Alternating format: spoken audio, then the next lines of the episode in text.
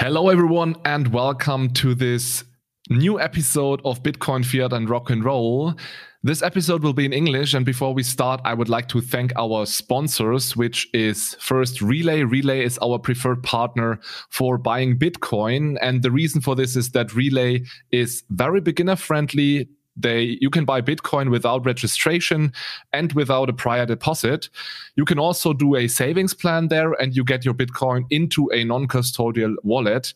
And if you also want to buy bitcoin with Relai follow the link in the show notes or you can also use the referral code rock r-o-c-k uh, this allows you to reduce your transaction fees by 0.5 percent and at the same time you can support bitcoin fiat and rock and roll our second partner for today is CoinPanion. CoinPanion is a crypto broker from Vienna that enables you to invest into the world of cryptocurrencies, NFTs, and the metaverse. Compared to other crypto brokers, CoinPanion supports you with doing market research by analyzing thousands of cryptocurrencies, NFTs, and metaverse trends. And based on that, they build smart portfolios that allow you then to invest intelligently. For instance, their new NFT and metaverse portfolio. And for all listeners of Bitcoin, Fiat, and Rock and Roll, there is a 20 euro sign up bonus. So simply use the promo code ROCK20, so R O C K 20, so 20, the numbers 2 and 0, ROCK20, in order to get your bonus. Thanks again to our partners for today. And now enjoy the interview with Dante Disparte from Circle.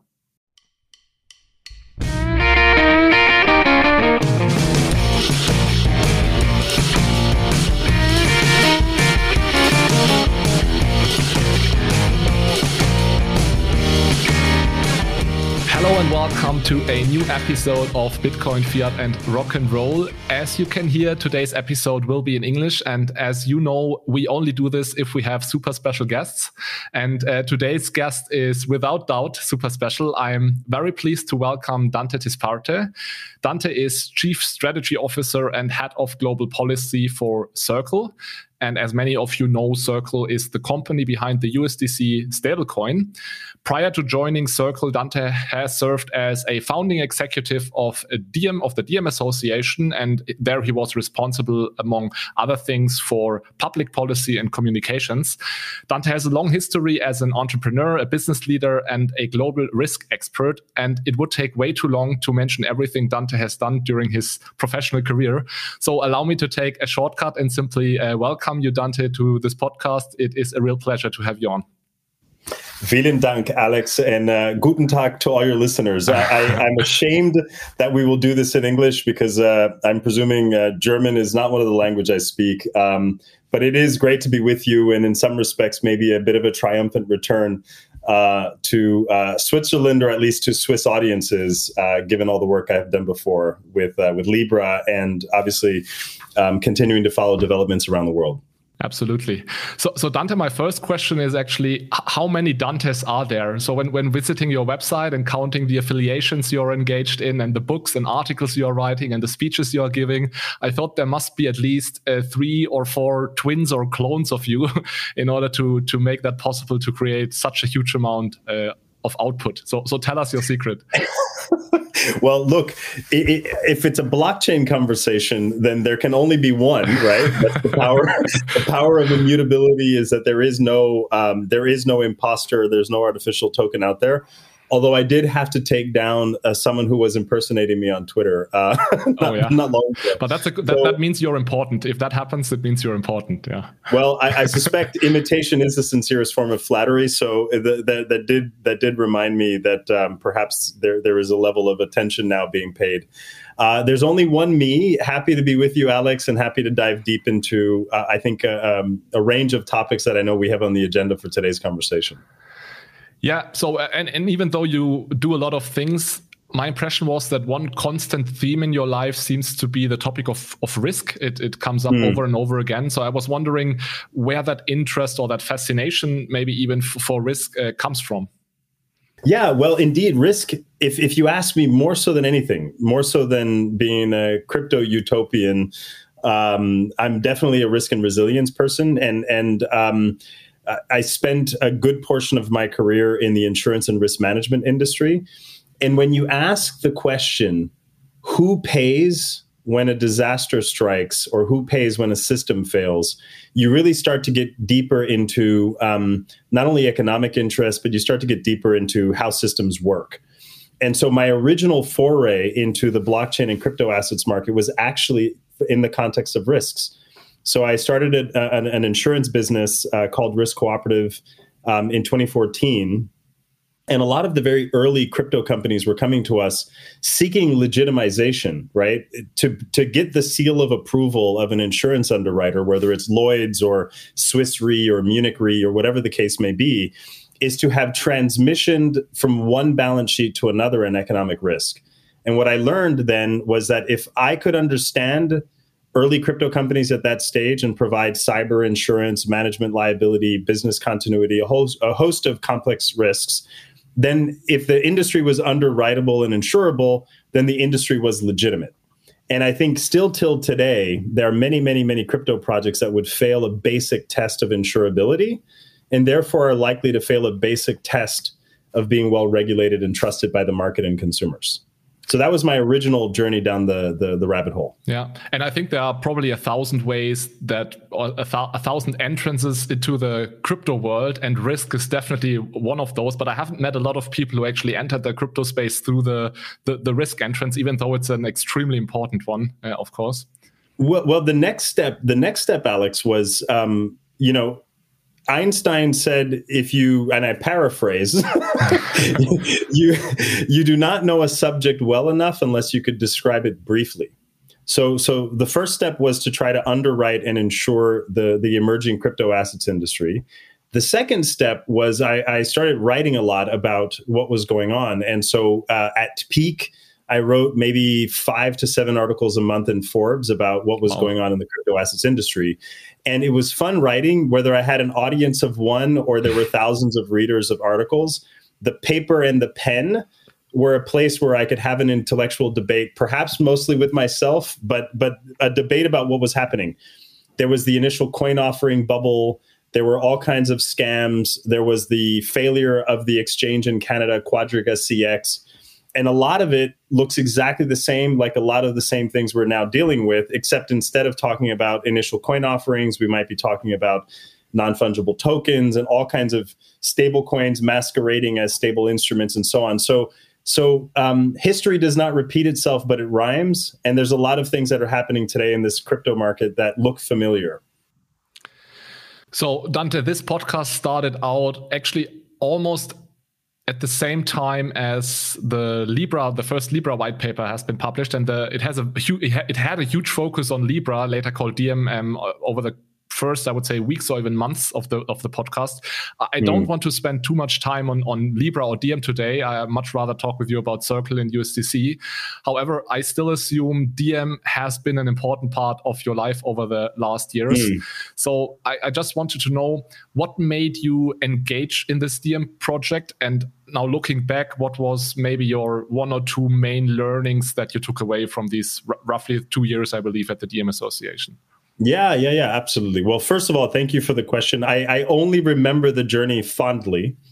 And my personal risk calculus for joining the Libra project, because I joined um, uh, very early before the association was formed, but I joined with no prior link to Facebook or any of the founding companies. I was a humble insurance entrepreneur connected to think tanks, writing articles in Forbes about crypto and blockchain. Uh, and so serendipity found me. And then I, I ultimately um, made a personal calculus that risk, uh, th- th- that effectively this was it win, lose, or draw, the Libra project would change the world.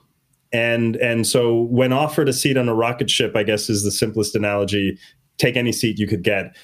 Um, although I must say, uh, there was a period of time where I actually felt like I might have been a Swiss ambassador during that journey because the project uh, created more than any other effort since the deepest global response, good and bad, and in between, around the future of money and payments. But also, one of the things I had to defend was the sufficiency of Swiss oversight over an innovation like this. And, and there were many that argued you're going to Switzerland, it's a regulatory haven.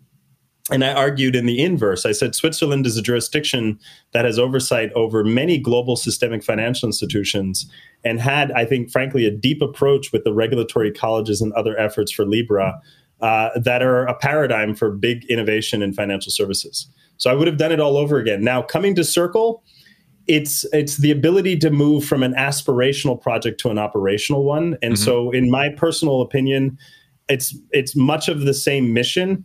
But today, I have a fifty billion dollar dollar digital currency in circulation, powering economic activity on eight public blockchains. And then through the course of the COVID nineteen pandemic, Alex, the future of money on the internet, I think, is just a painful operating reality that we need these innovations at scale. And luckily, Circle's here. So perfect. Then let's maybe dive into the topic of stablecoins and and the USDC, of course. So Manuel, one of my co-hosts, has done an episode a couple of weeks ago where he provided an overview of the different types of stablecoins. So I will put a link to this episode in the show notes for every one of you out there who is interested in that. Manuel there explains the difference between asset-backed, crypto-backed, and algorithmic stablecoins. So no need to kind of start at zero here. But still, maybe Dante, maybe you could kind of allocate USDC in that stablecoin universe. So what are kind of the main characteristics of of USDC? Yeah, yeah, yeah. And what, if for your show notes, if you don't mind, if I could put a small plug, uh, because I have sat through literally every hearing, every meeting public or private about stablecoins and what well-regulated stablecoins look like since 2019. Um, and so I summarized all of those learnings in a paper uh, looking at the 10 most common misconceptions about stablecoins. So I'll share that with you, Alex, because I think your listeners will will hopefully take something from it. So, so Dante, I have already reserved like 10 to 15 spots in the show notes for you because I know you've written a lot. So just uh, g- give me the hints, and I will I will then plug in the, the no no great. Uh, but this one this one hopefully answers the core question. Not all stablecoins are created equal. Point one. And if you want to be uh, a well regulated stablecoin, you actually have to go to really, really great lengths in the show me the money category of issues, right? Now, the other reason global regulators and policymakers are paying attention to stablecoins, it's not because they have nothing else to do or they're not preoccupied with economic recovery and COVID 19 and, and, and regulating their financial system. It's because the stablecoin more so than any other crypto innovation, has the highest likelihood of being used by hundreds of millions or billions of people. And so, so I think that's an important point. There's also then some basic emerging standards of what a good stablecoin looks like. Number one, you have to be able to meet the fundamental promise in your name, stable coin. And if you look at the biggest of the stablecoins in circulation and you look at the new variations of stablecoins emerging, like algorithmic stablecoins, it begs some fundamental questions.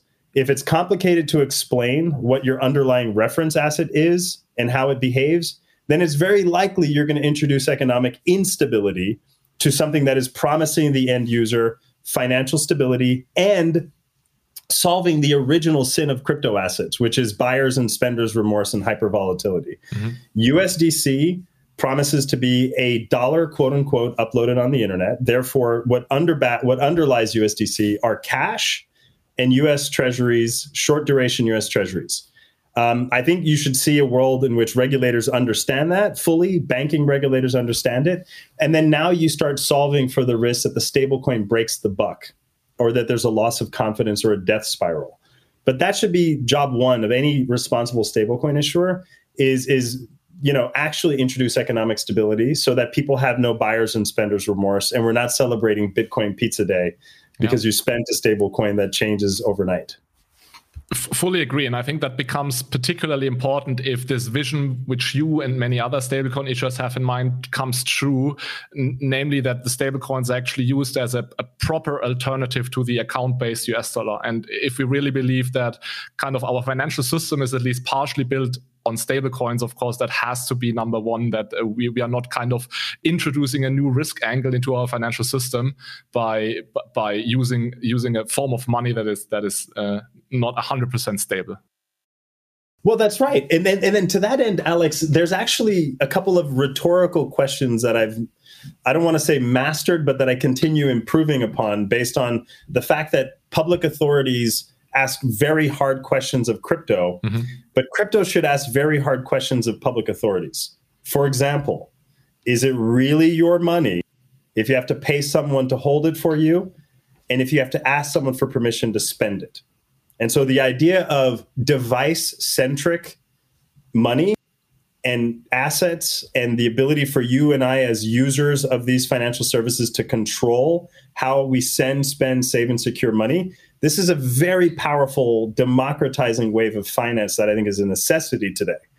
Uh, the alternatives are terrible. The other interesting alternative, in terms of a rhetorical question of public authorities, is most people on the planet are subject to domestic hyperinflationary currencies. In the extreme, public money may not be worth the paper it is printed on if you live in Zimbabwe or you live in Venezuela. Mm-hmm. And so these alternatives are not substituting public money, they're just creating alternatives that provide for user controlled money, payments, banking, and assets. So uh, you, USDC, you mentioned it, uh, or you named it uh, money, money on the internet, or maybe money on the blockchain. What are the main use cases of USDC today?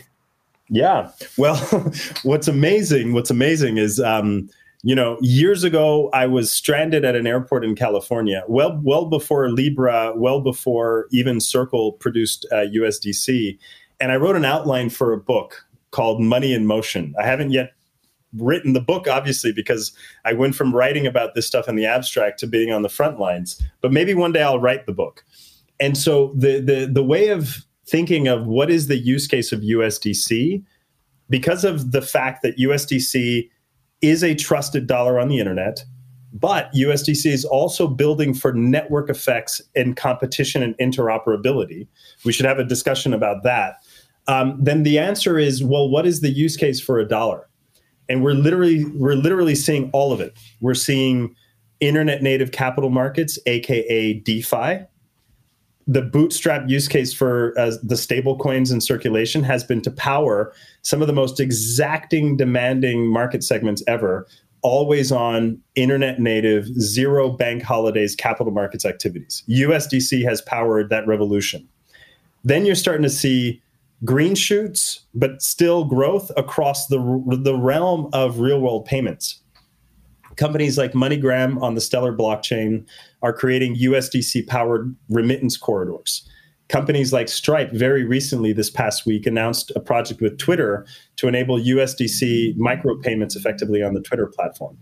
Uh, this is amazing because it's real. And what's amazing about it is that USDC increasingly is that open dollar standard uh, built across multiple public blockchains.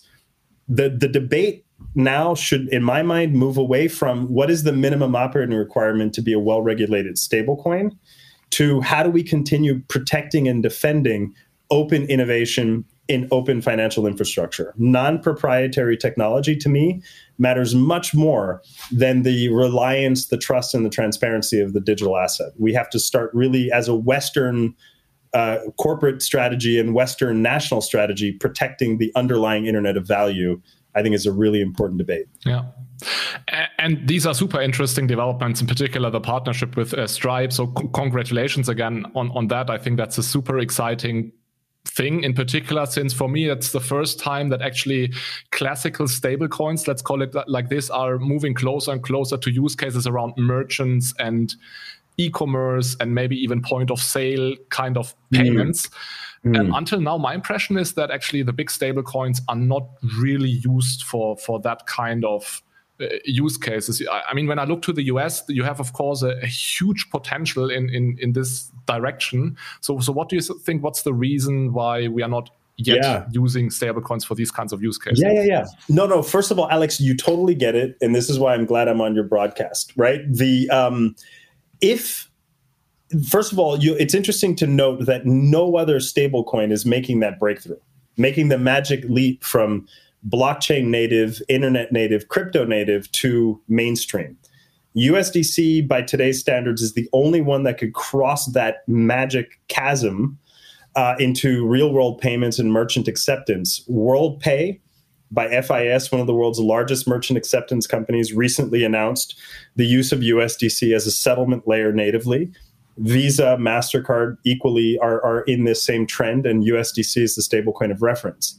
And so then the question is um, when was the last time you and I had a conversation or went to a conference about the hardware and software that makes the internet work? When you go to internet technology conferences, you talk about outcomes. Mm-hmm. And my estimation is that when the technology fades to the background and high performing third generation blockchains are merely a part of the global settlement system for always on financial services, we will not have a conversation about stablecoin or blockchains or proof of stake and proof of work and, and the magic, but rather we will talk about fast, instant settlements.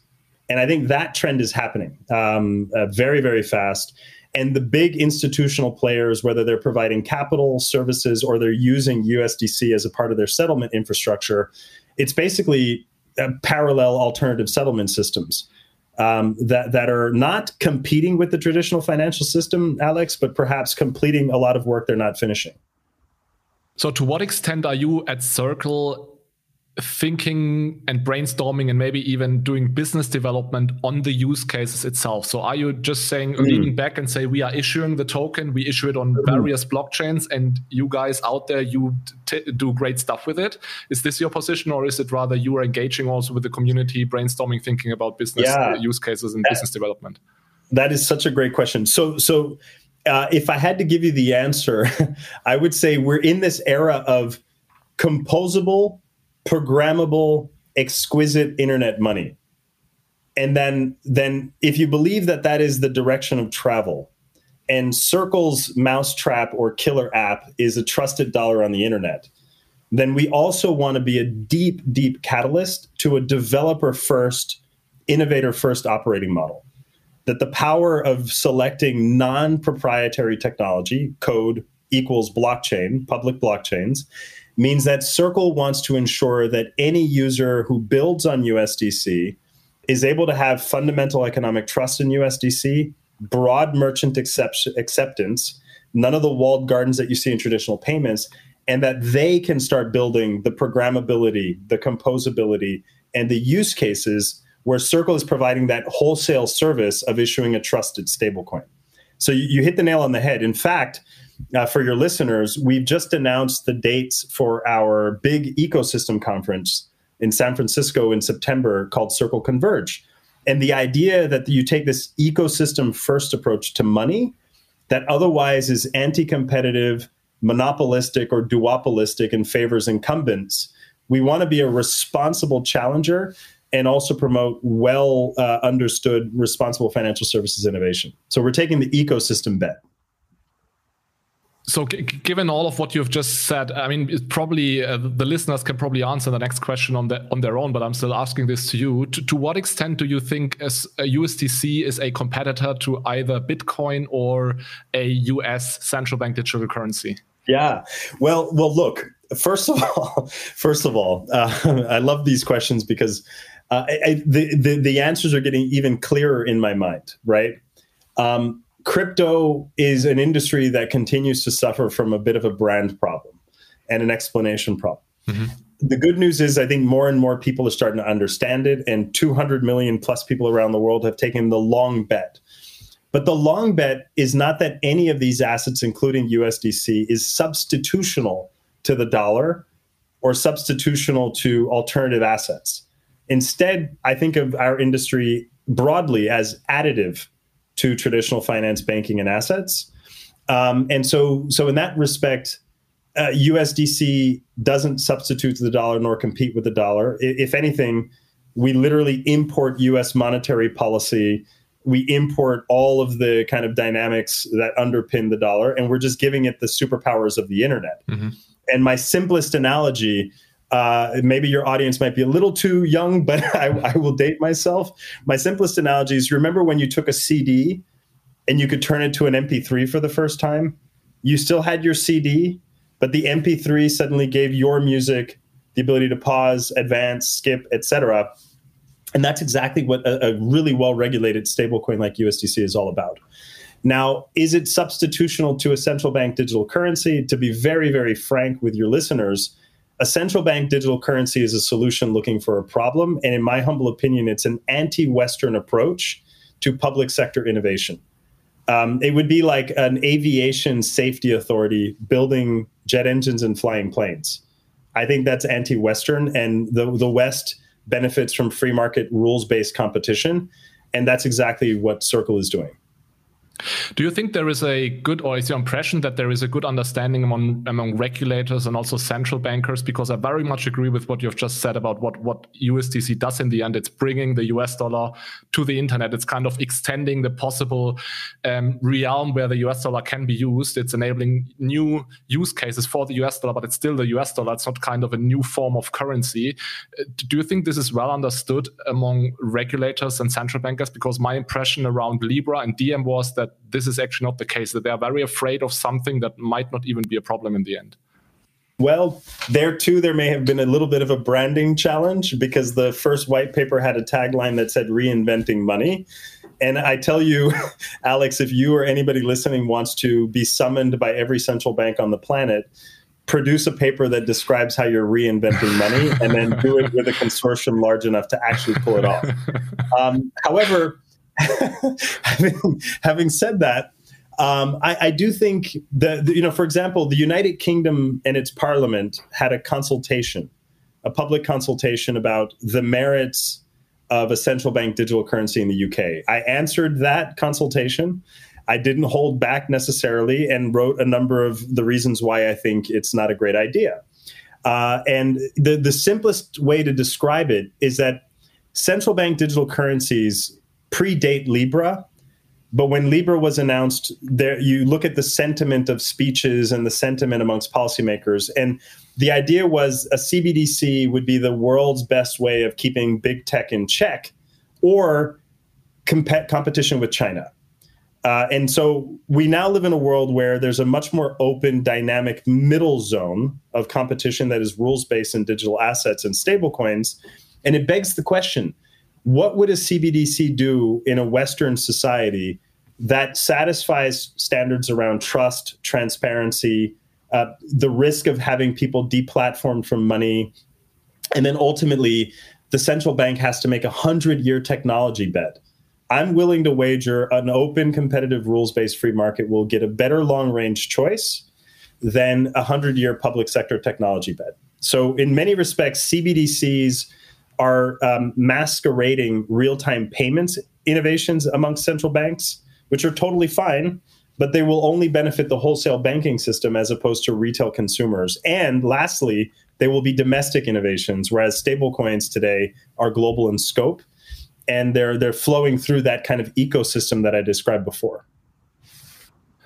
Stablecoins being global is actually a, a good um, good uh, comment to move on to actually diving a bit deeper into what Circle plans and what you have in mind. You a couple of weeks ago you announced that Circle has raised 400 million US dollars in funding, amongst others from from BlackRock, I believe, and Fidelity. So, first, uh, congratulations on on that.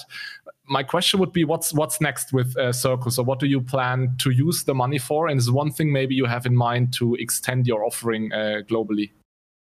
Yeah, well, so the, the the thank you for that, and indeed, we we were really really um, heartened by what the investment represents, not only as a bet in our company, but ultimately as a as you could you could start to have the intuition that the long range goal is.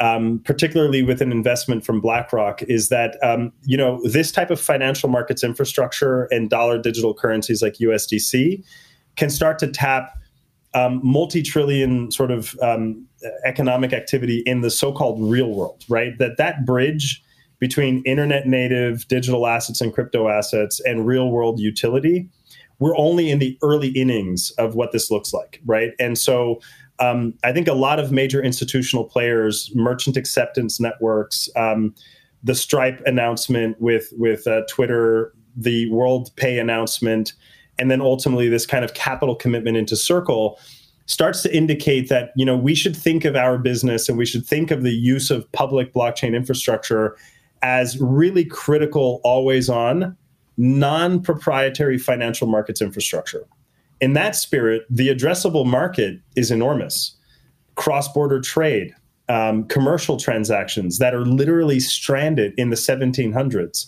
Uh, earlier in my wavy roller coaster career, I used to be the managing director for Land Rover operations in 32 emerging and developing countries.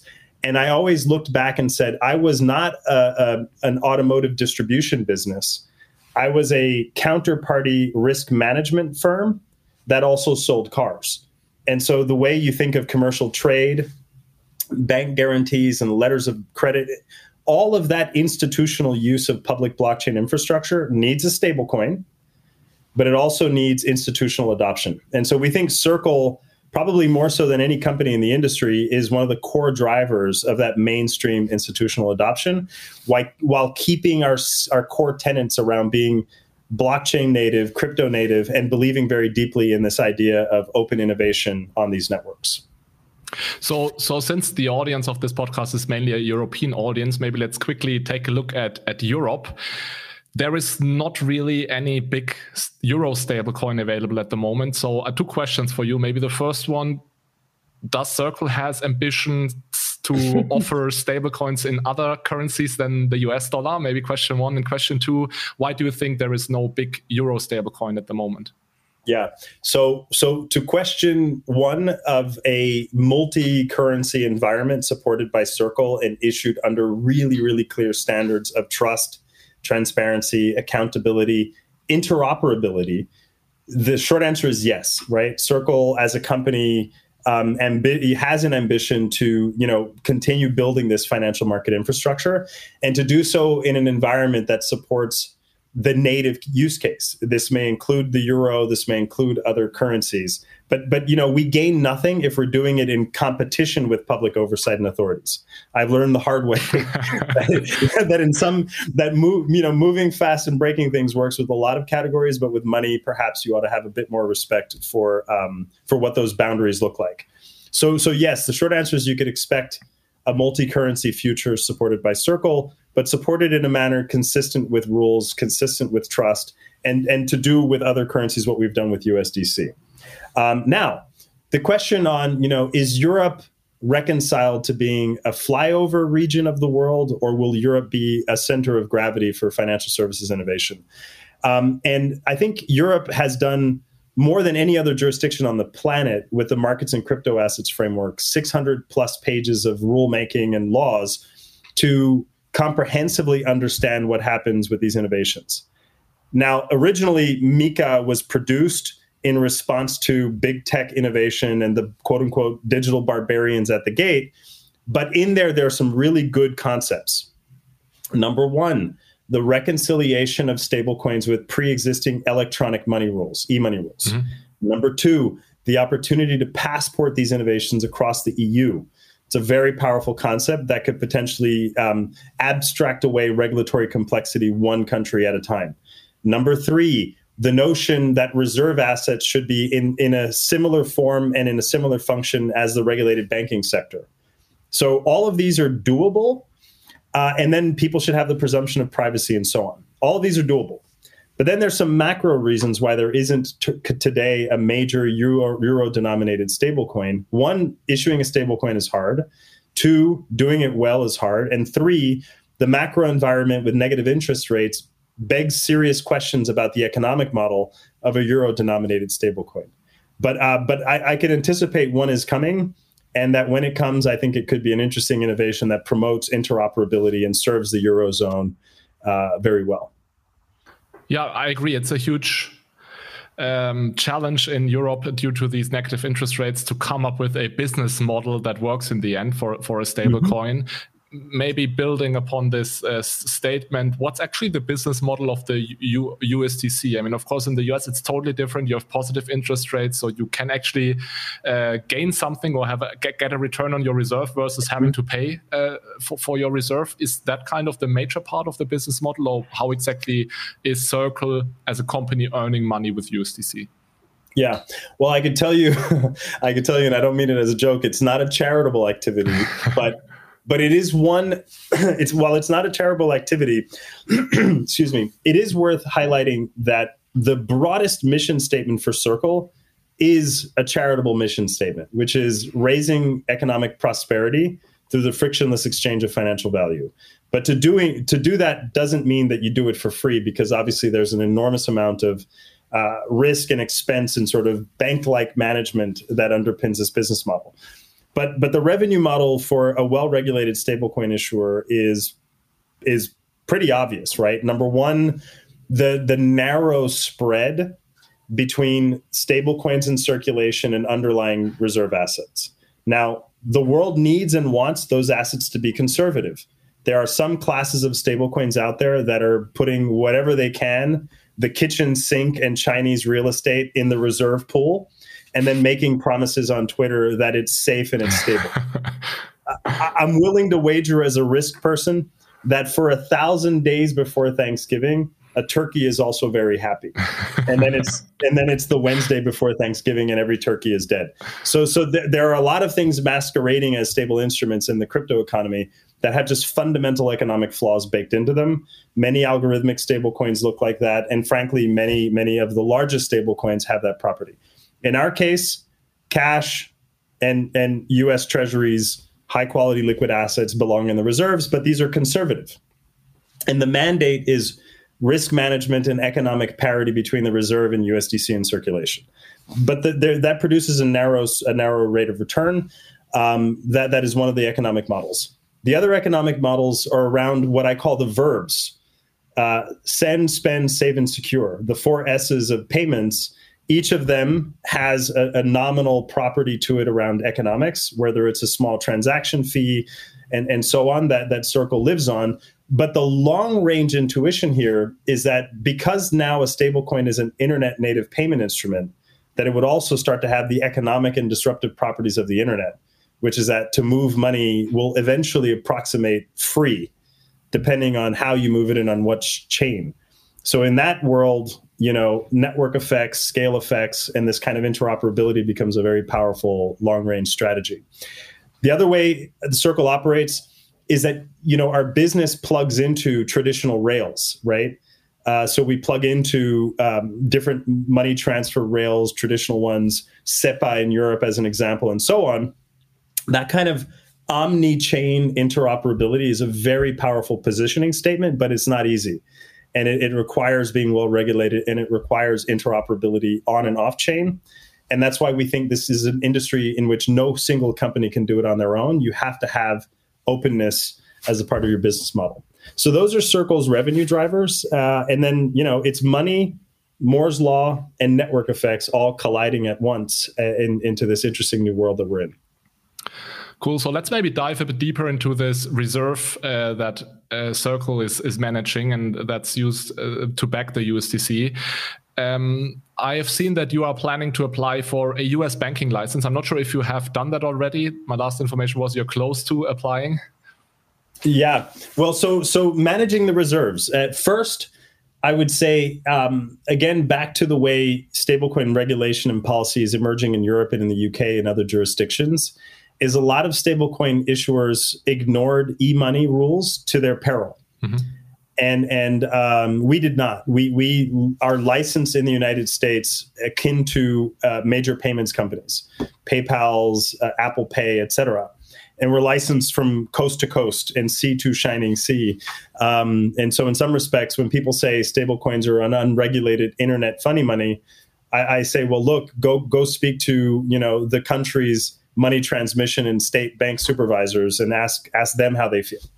Um, however, because the innovation is big and because the innovation ultimately is also cross border, we think it's really important that the innovation enjoys um, national oversight. And in the United States, uh, the federal regulators, such as the Treasury Department, the Fed, and the Office of the Comptroller of the Currency, have ultimate oversight over the banking system in the US. The other really critical piece of the puzzle is that US states do not sit at the table with the Bank for International Settlements, the Financial Stability Board, and the Financial Action Task Force. So that's the only area in which I think the US has a competitiveness gap. But otherwise, I think the US is winning the digital currency space race uh, in no small measure because companies like Circle and others are, are building and designing inside that uh, regulatory perimeter. So we are working towards becoming a US chartered bank but we're still in this pre-licensing mm-hmm. phase. Mm-hmm. in part because Congress and the Senate have been asked by the White House and the what is known as the the the President's Working Group on Financial Markets yeah. have issued a report late last year asking for Senate and congressional action um, on on meeting those recommendations. And it's one of uh, the goals of becoming a bank to use this banking license to build basically a full reserve stablecoin, so meaning backing USDC 100% with uh, central bank money? at the Fed? Well, so so so the the short answer is we already have a full reserved dollar digital currency that is exceedingly well regulated. What what and so you know, and that's an important point that, that I think we need to make sure we make much more assertively and take offense whenever someone says stablecoins are an unregulated wild wild west. I would say not all stablecoins are created equal but not all of them are an unregulated part of this internet hot money world. Um, but but we are already today a fully reserved um, dollar-backed stablecoin. What becoming a bank creates, ironically, is if regulators believe in this concept of same risk, same rules, technology neutral regulation, then we need a payment systems charter in the United States. In fact, back to my ambassador role for Switzerland when I had to explain to the planet why on earth would Switzerland be the domicile for the Libra Association, later rebranded Diem? Well, my answer was very simple. Switzerland has, under its existing banking and financial services rules, a, a payment systems charter that could decouple bank like risks from infrastructure risks and create a, a, a supervisory structure that would be not only sufficient for what the project was, but in some respects, standard setting. And so I took offense on behalf of Switzerland when people said, ah, you went to a regulatory haven and it was regulatory arbitrage. To the contrary, Switzerland had a national whole of government license and still has uh, for these types of innovations. Yeah. So, so, let, let me maybe clarify what I meant with, with full reserve, because you're, of course, completely right that uh, the stablecoin is fully backed. I mean, you, you said with cash and also with treasuries, which of, is, of course, the safest asset you can find on Earth, basically. Mm-hmm. Um, my question was if Circle aims to become a full reserve bank, meaning that you are actually backing the stablecoin in the end, not with cash and treasuries, but 100% with central bank money that sits in an account um, at the Fed. Well, and, and and by the way, so I understood that for sure, and I got a little philosophical in defending Switzerland. so, no, no, I understood that, and that that was my point about same risk, same rules. That what banks enjoy that payment systems companies do not is access to the Fed window, yeah. the risk-free rate, yeah. and if you want to compete on a level playing field in banking, payments, and money, then payment systems ought to have access to the risk free rate just like banks do. And so that would be an example of a level playing field that is tech neutral, activity based, and provides for the same set of rules as the banks enjoy. And so that's where we think a federal banking charter for Circle is not about Circle needing the legitimization of banks nor the legitimization of Wall Street because we already enjoy that. If the sheer number of licenses held is a proxy for being well regulated, then we're the most well regulated company on the planet. What we need is access to the level playing field that the banks enjoy, which is access to the risk free rate. Mm-hmm. So let's maybe, Dante, for the last uh, couple of minutes, switch gears a bit. I want to talk about another topic with you, which goes into the direction of reg uh, regulation, AML, and these kinds of things. And I would actually use the situation in, in Ukraine, the crisis in Ukraine, as a, as a motivation for, for that discussion. Mm. Uh, maybe, maybe starting with a question which role do you think do cryptocurrencies in general and in USDC in particular play in that crisis, be it on the positive or the negative side? Mm. Well, uh, first of all, thank you for the question. And honestly, if there's any single thing that animates me personally more, uh, and I think Circle's vision more, it is these extreme scenarios where all other rails fail, the banking system fails. And let's not forget the other major global lost crisis, which is Afghanistan, where the banking system and the formal economy have ostensibly fallen into the hands of people who would be otherwise on a sanctions list. How do you get good money to good actors in even complex places? What has transpired in Ukraine with the mobilization of all crypto assets to a Ukrainian government backed digital wallet is in my in my world the exact architecture of a digital humanitarian blueprint where a form of money that travels with you a form of money that can survive absolute rampant bombardment of your country and a form of money that can be mobilized at the speed and scale of the internet by an internet organized community of purpose is a form of money that the West and well regulated, rules based, uh, principles aligned countries should enable, protect, and defend. And that's the highest order use of everything that we do. Uh, Circle in Venezuela, for example, a number of years ago, at the height of, of the crisis in Venezuela, hyperinflationary domestic currency, a government that's potentially hostile to the US government. Circle established a USDC money corridor into Venezuela to help more than 60,000 doctors in the country uh, in, in response to the pandemic and in response to a range of uh, public health emergencies. I will not rest, and Circle will not rest until that kind of blueprint becomes the norm and a part of the humanitarian intervention blueprint rather than an exception. These are not pilot projects, these are real at scale uh, deployments of money on the internet. So, very, very powerful use cases here. And, and which role in general does Circle play and you, for USDC and the adherence to, let's say, AML regulation? Is it mm. is it that Circle as the issuer is actually not that engaged in making sure AML um, rules are um, are followed because that's something that the virtual asset service providers and the users have to do, or does also Circle play a role in making sure that kind of AML, CFT regulation, and and that the travel rule and all these kinds of things are, are followed? Yeah, well, for one, we've always maintained broadly that innovation, inclusion, and financial integrity are not trade offs and that you can't you, you you cannot have one and expect it to get very big and not care about financial crime compliance sanctions and so on. So very broadly circle um, not only conforms with these rules uh, we think in many respects we're helping build um, exponential improvements in how they're applied and in their efficacy. For blockchain financial infrastructure to really work at population scale and to continue growing um, you cannot expect bad actors to have a long place to hide uh, forever. And that's not only one of the superpowers of these public ledgers, which is that you and I and every amateur financial integrity specialist on the planet, armed with an internet connection, can can be a part of that collective witness to make sure illicit money flows are tracked, traced, and increasingly retrieved. So Circle, of course, works in that spirit. We also believe in this notion of the rule of law there's a big debate today amongst stablecoin issuers and algorithmic stablecoins and others about ah you know circle is an extension of the us government and they're just going to sanction people unilaterally. The reason the dollar is the global currency of reference is because the dollar is the sum of all the parts. It's the sum of our institutions. It's the sum of that gap between public overreach and private protections and the rule of law. Circle is the same and so, you know, the the ultimate accountability for digital asset risks lives between the digital wallet holder and their keyboard or their their screen. This is device centric finance.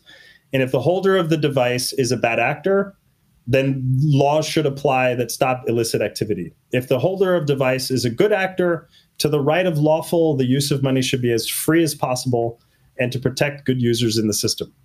Um, and that requires accountability in the entire value chain, from the wallet to the virtual asset service provider to the exchange to the stablecoin issuer. And Circle's working very hard to make sure that value chain stays intact and that we don't shut down the internet of value because we're afraid one bad person makes one bad payment by today's standards, entire continents are cut off from the formal economy. So, so Dante, I, I have saved the hardest questions um, for for the last one. Um, it's a bit of a geopolitical macro kind of questions um, tied tied to the situation that, that we are facing right now in, in Ukraine, etc. What, what, are your predictions for the future of our of, of our global monetary system? Will it kind of after the war be back to normal with the mm. US dollar being the global reserve currency? Or could you also mm. imagine other possible setups where maybe the, the, US dollar loses at least some of its power as a global reserve currency? And mm-hmm. in particular, kind of what is the role of USDC going forward in our global monetary system? Yeah, well, as it happens in your neighboring uh, country in Liechtenstein, Yeah. My my my good friend uh, Prince Michael von Liechtenstein has posed this same question to me, uh, which is number one, the the geopolitics and the geoeconomics of this digital currency space race are the are the thing to watch. Uh, at the Winter Olympics in Beijing this year, China unveiled at population scale the eCNY project, and by any measure, the lowest number is 200 million users. The upper bound could be as much as 600 million users. And in the long range, part of why many governments are thinking about alternative payment systems at the government level or central bank digital currencies is to have a form of value transfer that is not conversant with sanctions and that is not going to be weaponized in the extreme as we're seeing today with Russia. The only alternative of a of protecting and preserving a rules based global economy that is not going to um, penalize good actors for fear of bad actors dominating the system is that these innovations, like exactly we did in the past with Swift or any other money innovation, conform with principles, values, and regulations um, and that enable people to participate in this emerging economy. But the geopolitics and the geoeconomics are real. And I don't think of any crypto asset innovation that is responsible as substitutional to those rules, but rather as additive to them and answerable to them. Um, and so I think this is a space to watch. But uh, but uh, you know, Prince Michael and Liechtenstein has posed the same question, and and I, I do think the answer will not come from one company but will come from coalitions and ecosystems and, and the public sector also enabling these innovations to live in their jurisdiction. Dante, it was a, a, great pleasure to have you on the on the podcast today. Maybe a last question: How can people find you? What's the easiest way to stay up to date on your projects and, and on Circle in particular? Yeah, well, first of all, Alex, thank you for for the the wonderful conversation. Hopefully, we we've unpacked a lot, and uh, maybe in the future there'll be a follow on to see how how our predictions worked out. Um, you know, Circle at circle.com is the best place to know what Circle is up to, and then me, I'm on Twitter. And I have a personal page with uh, all of my writing and sort of thinking and upcoming speaking engagements that people can um, can follow along with. But uh, really, really great, uh, great sharing the stage with you today, Alex. Yeah, thanks a lot. I, I, agree. I think we have covered a lot of ground. So thank you for spending some time with us today and, and sharing your insights. Thank you.